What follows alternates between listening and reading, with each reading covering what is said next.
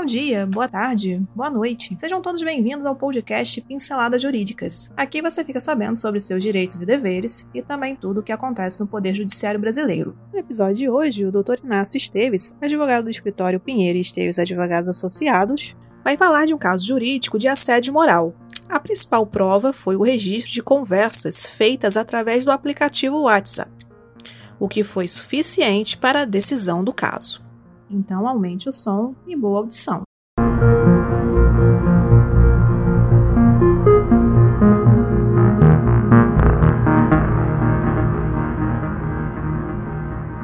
Um trabalhador ingressou com ação pleiteando, entre outros, indenização por dano morais sob a alegação de que a gerente ameaçava os vendedores de demissão através de um grupo criado pelo superior hierárquico no aplicativo do WhatsApp através de telas printadas, comprovou as ameaças que sofreu dirigidas à equipe de venda sobre metas a serem alcançadas, onde existiam frases da gente é equipe como e garanto para vocês que pessoas que não estão batendo meta não vai ficar.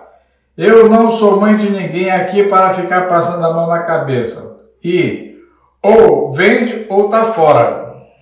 O juiz do trabalho, Renato de Oliveira Luz, da segunda vara do trabalho de Itacoaquecetuba, São Paulo, é, além de condenar a empresa nas verbas rescisórias, condenou esta por danos morais a trabalhador que comprovou via mensagem do WhatsApp ter sofrido assédio moral por sua gerente, que ameaçava demitir os vendedores caso não alcançassem as suas metas.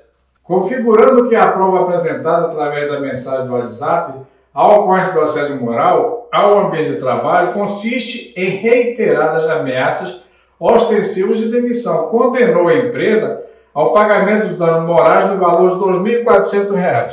Destacando ainda a prática de incutir medo em um subordinado a fim de que alcance suas metas configura elemento de assédio moral e não pode ser acolhida como normal no ambiente de trabalho. E por hoje é só.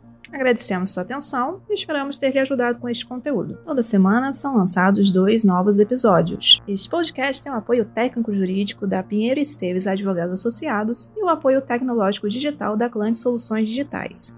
Para conhecer mais, os links estão na descrição. Até o próximo episódio.